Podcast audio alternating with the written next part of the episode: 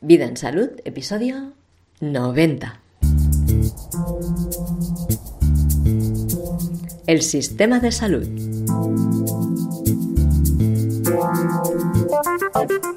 Y bueno, se da la circunstancia de que en el firmamento los astros están haciendo unos movimientos concretamente especiales en esta época. Porque los más grandotes que le decimos, los que más tienen que ver con el subconsciente colectivo, con los movimientos colectivos y de generaciones enteras, están en retrogradación, que se llama. O sea, están como yendo para atrás. Desde la Tierra los vemos por su movimiento dentro de la órbita dentro de su propia órbita, los vemos como yendo para atrás. Y esto normalmente lo que produce en nuestro comportamiento humano es como una tendencia a revisar el pasado, a valorar y ponderar los pasos que hemos dado, las experiencias que hemos vivido, las elecciones que hemos tomado. Seguramente lo estás notando, que en algunas áreas de tu vida pues estás teniendo esta tendencia, ¿no? A recordar, a lo mejor te encuentras con personas que formaron parte de tu pasado o te vienen recuerdos de cosas que tienen que ver con el pasado. Y esto es lo que me ha estado pasando a mí esta semana. Y quiero compartir contigo esto precisamente que he estado valorando y ponderando esta semana y que tiene que ver con la forma en que atendemos la salud en las sociedades humanas. Te doy la bienvenida al podcast Vida en Salud, el podcast que te inspira a vivir saludablemente, que te inspira y te recuerda que tú eres la única persona propietaria de tu salud, que tiene que ver con tu vida y que es algo muy propio, muy propio y que no debes delegarlo en otras personas. Que tienes el derecho y el deber de capacitarte para tener todo el conocimiento que necesites para tomar decisiones acertadas y queremos acompañarte en este proceso de empoderarte sobre tu salud con nuestra academia en la que encontrarás diferentes contenidos sobre temas para mantener y tener en tus manos tu salud, los diferentes cursos que ofrecen nuestros colaboradores. Tenemos este podcast y el canal de YouTube en el que pues ofrecemos diferentes contenidos relacionados con la salud tal como nosotros la entendemos que no es algo que está parcelado en el área exclusiva de la sanidad, sino es algo que está vinculado a la vida. Por lo tanto, tratamos las áreas que tienen que ver con la vida, lo que puede alterar nuestra forma de vivir, nuestra forma de sentir. Y si quieres formar parte de esta comunidad y estar al tanto de todo lo que vamos proponiendo, te recomiendo que te suscribas en vidansalud.es barra suscripción. Recibirás todos los correos y todas las informaciones que vamos compartiendo. Y bueno, yo he estado pensando sobre eso, cómo nos organizamos las personas para atender las necesidades en salud, colectivas e individuales. Y he llegado a la conclusión de que hay dos grandes sistemas de salud. Uno sería el sistema de salud público y otro sería el sistema de salud privado.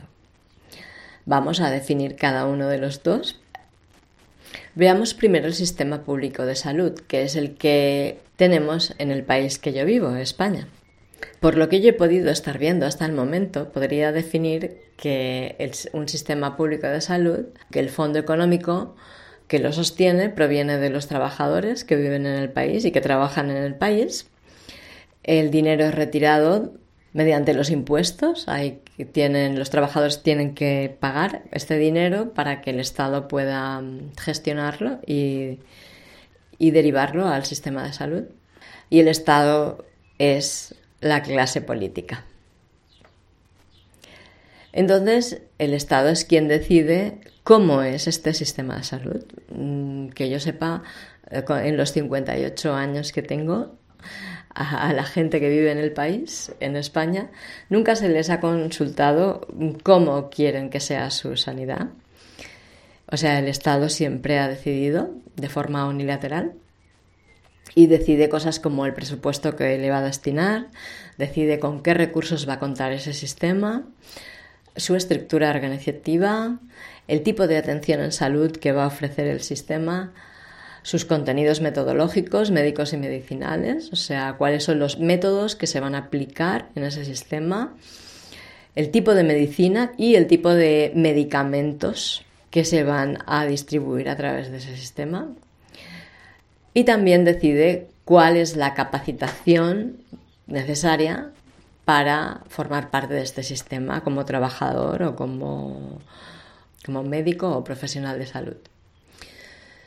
Y además también es el Estado quien suministra esta capacitación. Decide qué contenidos tiene esa capacitación y qué tiene que saber esta persona para poder trabajar en este sistema de salud. Y también decide qué dinero dedica a esto y el dinero también sale del trabajo de las personas que viven en el país. Y el hecho de poder trabajar en un sistema de salud público depende de que cumplas con estos requisitos que ha impuesto el Estado. Que yo sepa también, a lo mejor tú sabes más que yo y puedes ah, ofrecer más información o más datos a los que yo estoy dando ahora yo hablo de la reflexión que he hecho desde mis limitaciones. Y bueno, desde mis limitaciones te voy a hablar del sistema privado de salud. Y creo que las que no lo conozco tan a fondo porque, por ejemplo, el sistema privado de salud es el que hay en Estados Unidos. En Estados Unidos, por lo que yo sé, no hay sistema público de salud. Quien necesita ir al médico lo tiene que pagar o tiene que pagar una mutua de estas un seguro médico. Bueno, pues las características principales de este sistema de atención en salud son que la economía que lo sustenta es eso, es privada. El Estado no regula eh, en cuanto a atención en salud nada. Los usuarios pagan cada servicio y son conscientes de cuánto les cuesta y de qué contiene cada uno de los servicios. Los usuarios escogen el tipo de atención que les conviene aplicando sus propios criterios y valores. Está formado por profesionales independientes que aplican su criterio en base a su conocimiento y experiencia. Y está supeditado a la ley de oferta y demanda. Es decir, em, es un mercado como lo es el sistema de salud privado, es un mercado también porque se mueven insumos, se mueve mucho dinero en el sistema de, salud privado, se compran muchos productos que van a ser ofrecidos con la idea de que son gratuitos, pero es mentira porque ya los pagamos, no son deducidos de nuestro sueldo a través de los impuestos. Lo que pasa es que el precio no es transparente. no sabemos exactamente lo que cuesta la atención que recibimos. En cambio, en un sistema privado de salud eh, sí que lo sabes porque tú pagas esa factura. Y está basado en la validación de los propios usuarios por meritocracia. En cambio, en un, en un sistema de salud público esto no es tan así, sino está basado en que cumplas con los requisitos que el Estado ha definido que tienes que cumplir para poder participar de este sistema, para poder ser un trabajador, poder trabajar en él. No voy a abordar para nada el tema de las compañías de seguros, ¿vale? Esa es otra perversión que podemos tratar en otro momento. Es algo que ha surgido, pero que surge tanto en el sistema de salud público como en el privado y no voy a entrar en esto, si queréis otro día lo vamos a tratar eh, aparte, el tema de las compañías de seguros de salud. Que tiene tela, ¿eh? tiene migas. si lo queréis lo tratamos. Vale, entonces vamos a ver cuáles son las ventajas que tiene el sistema público de salud, ¿vale? Para hacer una valoración de él. Pues lo que en general suele gustar más de este sistema es que la salud se convierte en un derecho y es para todos. Y esto para mí es un engaño, pero bueno, en principio sería una ventaja, ¿vale? Porque ya sabéis, y lo he dicho muchas veces, que para mí la salud no es un derecho, sino es un deber y depende de ti, no depende de otros. Y la salud es para todos y no hace falta que lo diga el Estado, eso es así. Luego, en principio, no importa la capacidad económica adquisitiva que tenga la persona, porque siempre va a tener acceso a los servicios de salud, los que dictamina el Estado, claro. No los que esta persona necesita, sino los que el Estado ofrece. Y estos servicios son los mismos para todos, no importa la clase social que tengas ni el poder adquisitivo que tiene cada uno. Mm, o sea, es igual para todos, es igualitario, digamos. Así que uno puede ser muy pobre y aún así no faltarle atención sanitaria, porque inconscientemente entre todos pagamos la atención que esa persona no solvente recibe y el Estado administra. Y bueno, y como ya he dicho, pues la atención que va a recibir esa persona y todas las demás, las que pagan también, la decide el Estado en base a unos criterios que no sé exactamente cuáles son, pero me atrevería a afirmar que no son la satisfacción de las necesidades de los usuarios.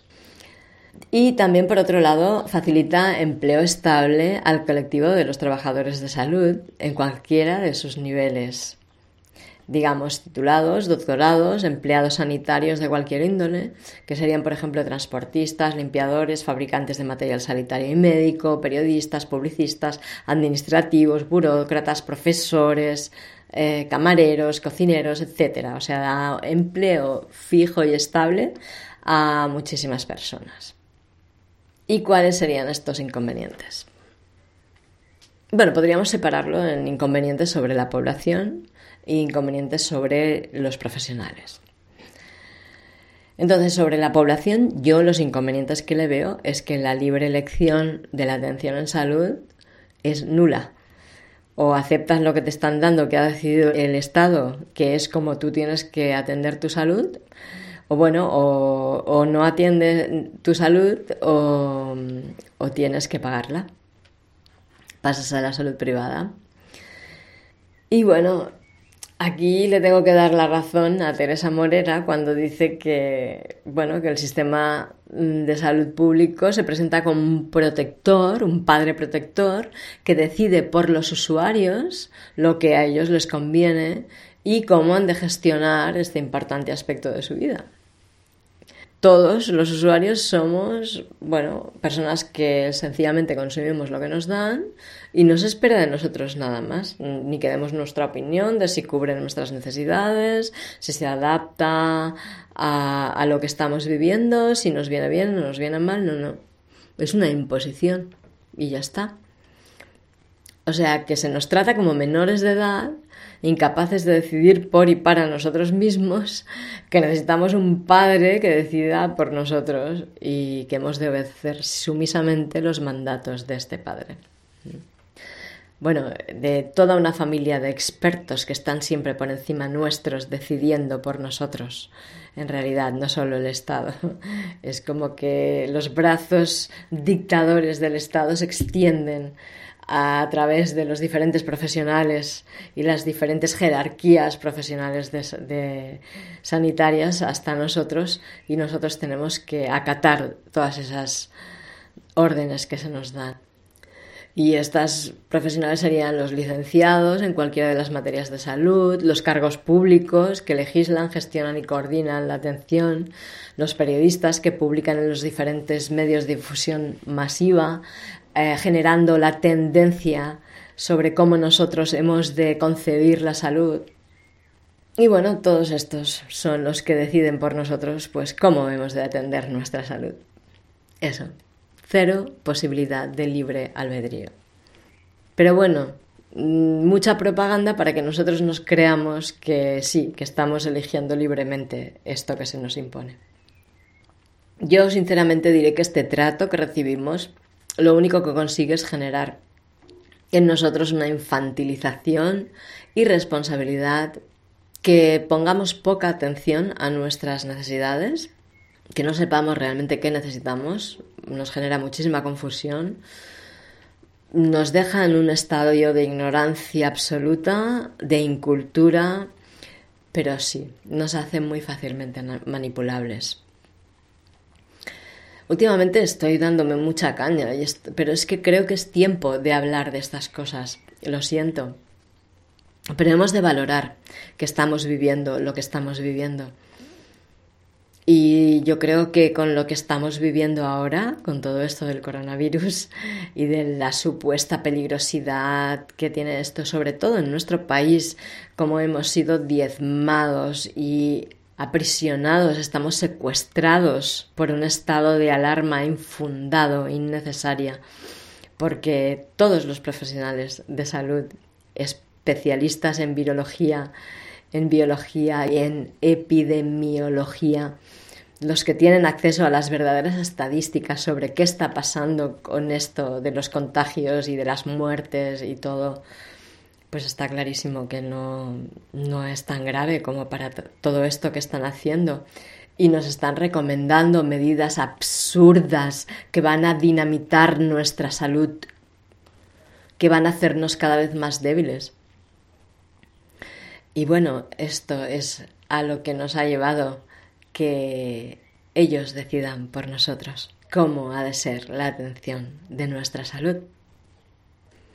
Y bueno, y así como pues mm, quien se dedica a la profesión de la salud puede estar seguro o segura de poder tener un trabajo fijo de por vida si entra a trabajar en un sistema de salud pública, también tiene muchos inconvenientes.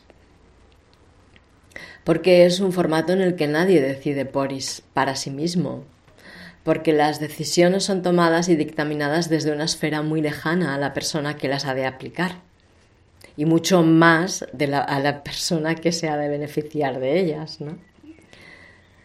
Y entonces hace que los profesionales de salud tengan muy poco margen de maniobra, o sea, nulo margen de decisión para ir por sus pacientes han de adaptarse a protocolos generalistas establecidos y de hecho esto es lo que provocó las primeras muertes por el COVID, que no fueron pocas y fueron muertes iatrogénicas producidas por estar aplicando un protocolo que no se correspondía con las necesidades que tenía la enfermedad que estaban manifestando las personas que llegaban a los hospitales.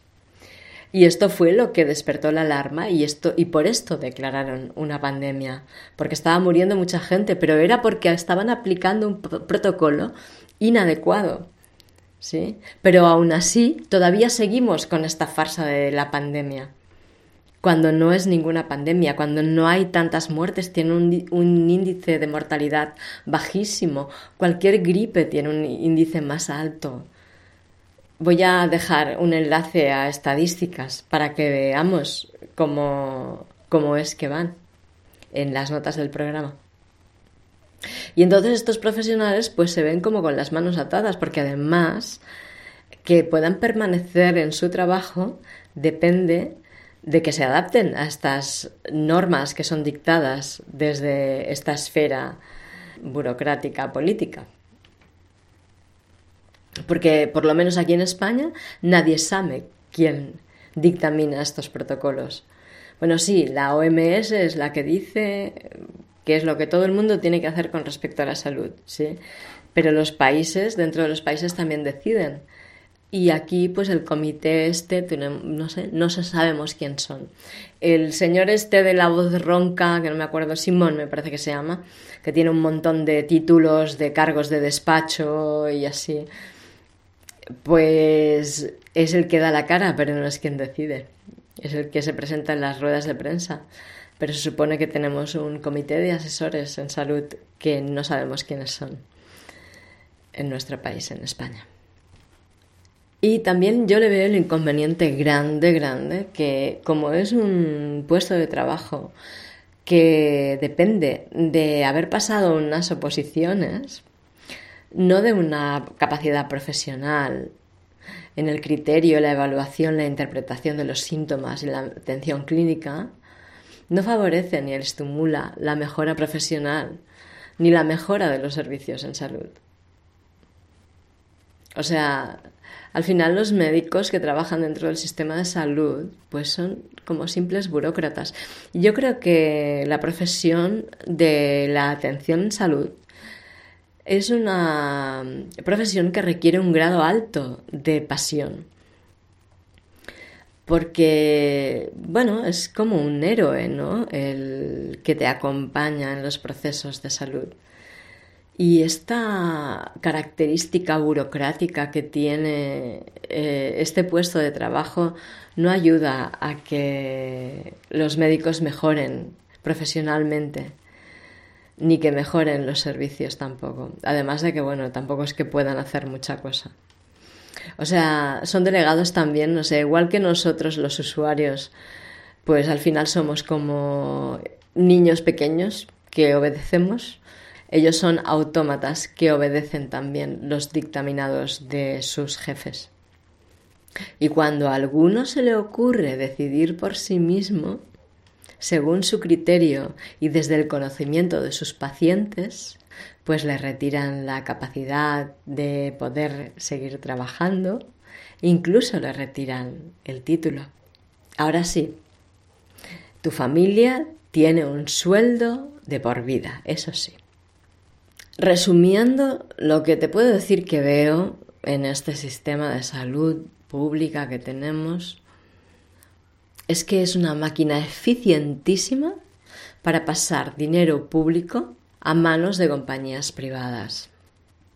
O sea, para decirlo muy clara y exactamente, en sacarte el dinero a ti de tu bolsillo, el que es fruto de tu trabajo, y entregarlo sin consultarte a el cartel médico, las grandes industrias médicas. El sistema de salud español se gasta muchísimo dinero en aparatología médica, tanto para tratamiento como para diagnóstico, en medicamentos y en vacunas. Todo ese dinero va a parar a las compañías que las fabrican y que todas forman parte del cártel médico. El cártel farmacéutico, el cártel de aparatología médica, etcétera, etcétera. Y casi que los médicos que atienden a los pacientes son expendedores de firmas, de recetas y de derivaciones a pruebas médicas con especialistas. Prácticamente es lo que hacen. Y bueno, sí, también hablan y se relacionan con los pacientes. Y lo que veo también es que existen enfermedades, existen enfermedades ya etiquetadas, que es como si alguien hubiera cogido grupos de síntomas y les hubiera colocado una etiqueta y mira, pues esto se llama gripe, esto se llama hepatitis.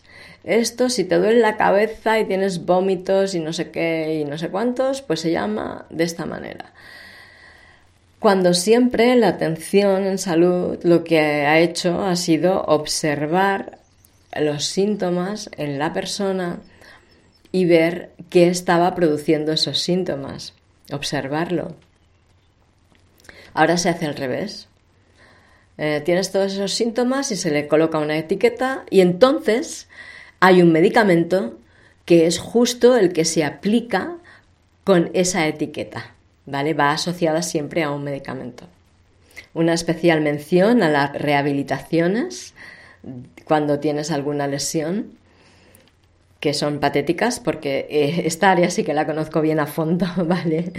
Y te puedo decir que son patéticas, que cualquier rehabilitación, o si no, pregúntale a los técnicos del Barça si dejarían que sus jugadores fueran rehabilitados por los sistemas de rehabilitación del sistema público de salud.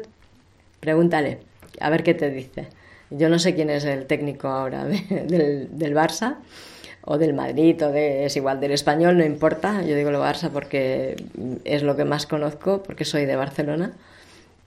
Y la realidad es que al final, que quien quiere tener una buena atención en salud, quien quiere estar bien acompañado en esta área, tiene que pagar igualmente para, para poderlo estar. Vale, esto es así. Pero ahí tenemos este mecanismo que saca el dinero de nuestros bolsillos, de nuestras casas, de nuestros presupuestos y se lo lleva para allá, para donde quiera.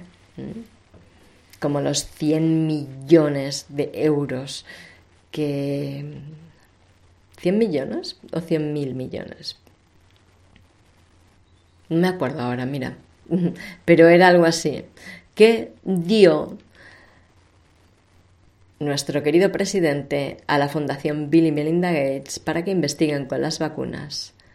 Y no lo sacó de su sueldo, no lo sacó de nuestro dinero, del dinero que nos saca a nosotros de nuestros recursos.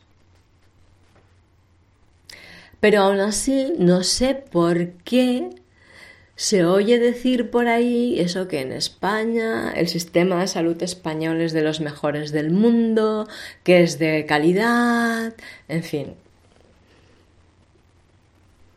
Pero yo no sé por qué, de verdad. No lo entiendo. Bueno, supongo que es como el premio de consolación, ¿no? La gente lo hace para consolarse, para no tener que reconocer que realmente estamos siendo engañados y que se nos está tomando el pelo, que nos está utilizado hasta el fin de, de nuestros días y hasta las últimas consecuencias. O sea, vamos a hacer un resumen de, que, de cómo funciona, ¿vale? El sistema público de salud para que no se nos escape ningún detalle. Primero, los usuarios pagan. El gobierno deriva ese dinero a potentes multinacionales que mueven mucho dinero y se conforman por los cárteles de salud mundial. Inmobiliarias, constructoras para los diferentes centros de salud y demás. Entonces esos mismos cárteles de salud elaboran contenidos que conformarán la literatura que recibirán los médicos y otros profesionales de la salud como capacitación que les va a autorizar a ejercer una profesión sanitaria dentro de este sistema bastante corrupto, por cierto. Y esos cárteles de salud son los que están detrás de los dirigentes de los diferentes gobiernos de los distintos países y son los que ponen y quitan a las personas referentes que les conviene tener ahí en el cargo de presidente y deciden de esta manera, a través de estos títeres, la constitución del gobierno de ese país. O sea, que los políticos que están aquí decidiendo por nosotros, por nuestro futuro y por el de nuestros hijos y nuestros nietos, son mercenarios puestos ahí por el cártel médico. Y siempre miran por los intereses de los que les han facilitado esa forma de vida tan aventajada y entonces derivan grandes sumas de dinero a las empresas que regentan. Y bueno, pues compran los insumos que fabrican, como los medicamentos, las vacunas, la construcción de diferentes centros y, y edificios, los aparatos, todas estas cosas. Y también destina una buena suma de dinero público, del dinero que sacan de tus recursos, del que tú has generado con tu trabajo, a la propaganda, a pagar a los periodistas, a pagar a publicitarios, para construir esa idea de salud en el que todo quede bien conformado y tú te conformes con eso que estás recibiendo.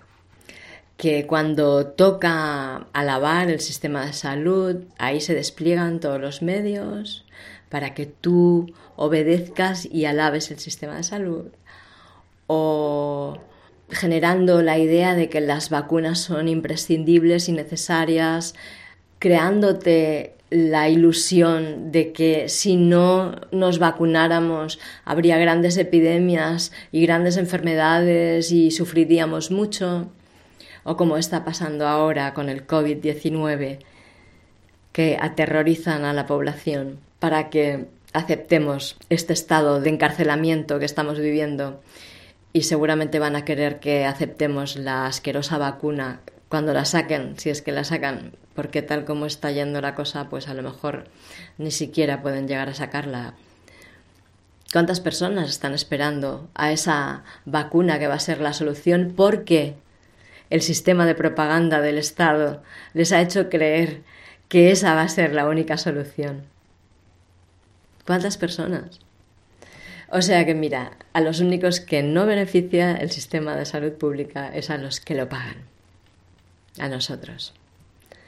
A todos los demás intervinientes les beneficia muchísimo, sacan una muy buena tajada de lo que nosotros pagamos y que no nos beneficia en nada.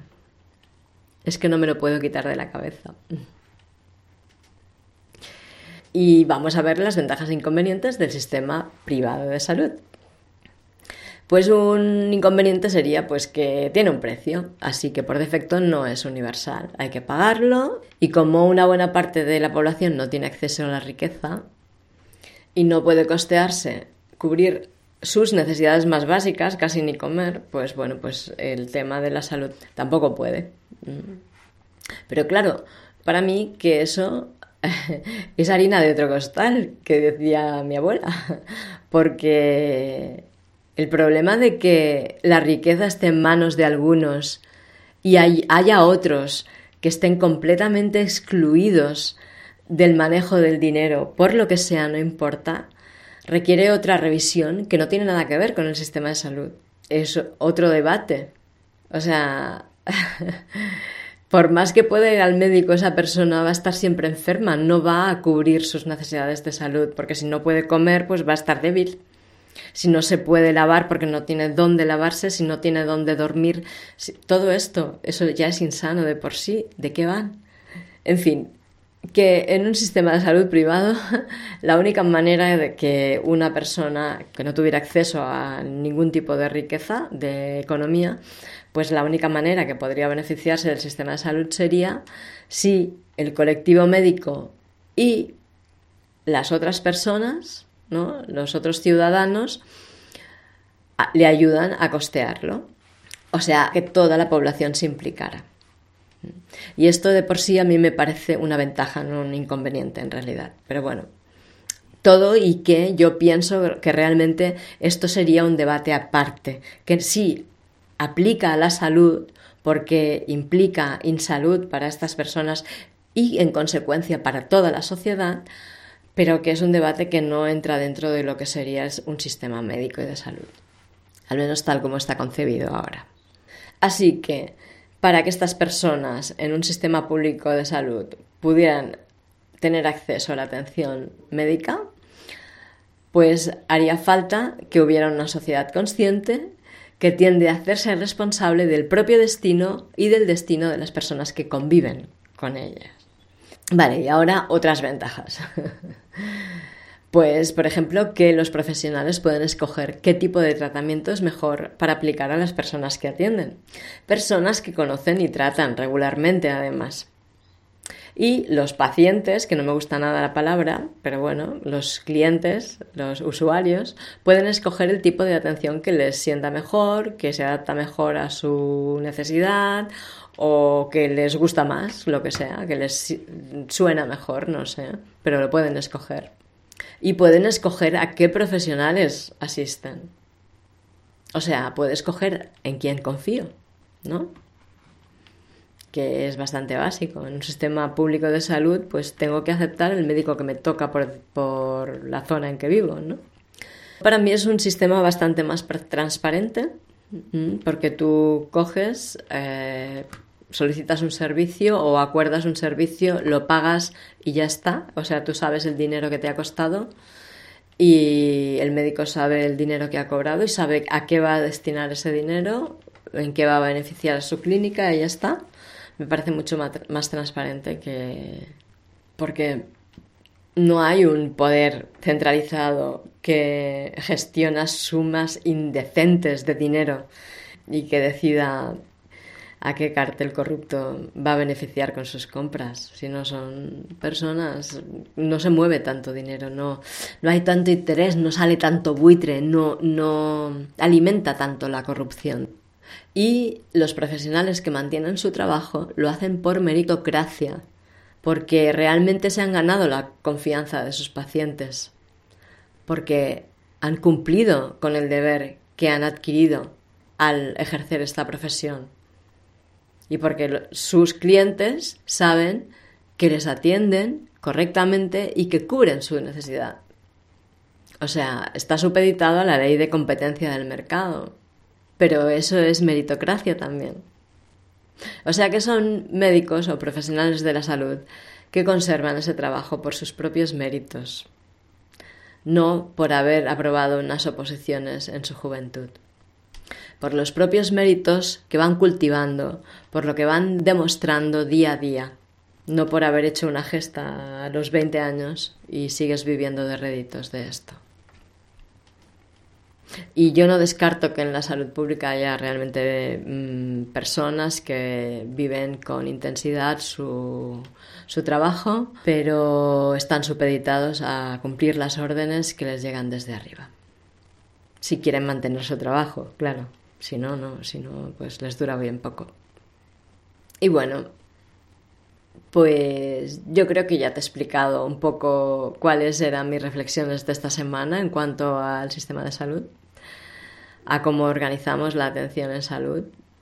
Mi apuesta es la autogestión siempre. Eso no quiere decir que en un momento dado pues no vayas a consultar a un profesional que tiene más conocimiento a lo mejor, tiene, ha estudiado más, ha investigado más se ha encontrado con muchos más casos, ha acompañado a, diferentes personas que tenían un problema parecido al tuyo o lo que sea, que puede aportarte conocimiento que te sea útil para la propia gestión de los conflictos de salud que puedas ir teniendo a lo largo de tu vida. Porque la salud no es un estado como plano, como si fuera un, encefalograma plano o como si fuera un electrocardiograma plano, que es todo eso es muerte, sino la salud es algo que tiene sus altibajos constantemente, eso es salud, no es estar siempre de una misma manera. Igual que la salud mental es estar pues a ratos eufórico según pues cuál sea la experiencia que estás viviendo o a ratos muy triste o incluso deprimido según y cómo, porque tenemos motivos para estarlo muchas veces. Pues eso es, ¿no? Ahora no me acuerdo por qué te lo estaba diciendo esto, pero es verdad lo que te he dicho igualmente. Así que bueno, hasta aquí ha llegado el episodio de hoy. Muchas gracias por estar conmigo hasta este punto, por seguir aquí conmigo. Eh, nos escuchamos en el siguiente episodio y muchas gracias por escucharnos.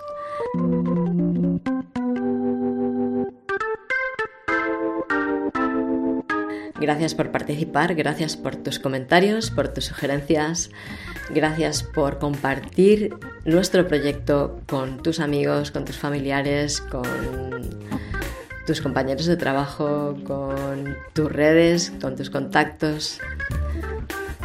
Gracias por estar dándole vida a vida en salud. Gracias a todos los colaboradores Gracias a las personas que vais llegando poco a poco y vais conociendo este proyecto. Gracias a los que os habéis suscrito y os vais a suscribir en la academia, que os vais a matricular en la academia para seguir profundizando con los buenos contenidos que os ofrecemos ahí, para que cada vez seas más capaz de gestionar con coherencia y impecablemente tu salud.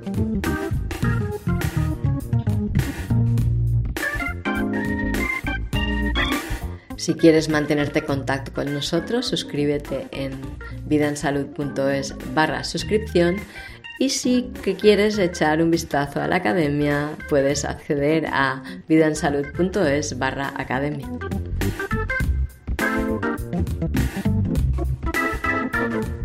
Que tengas muy buenos días y excelentes noches. Hasta la próxima.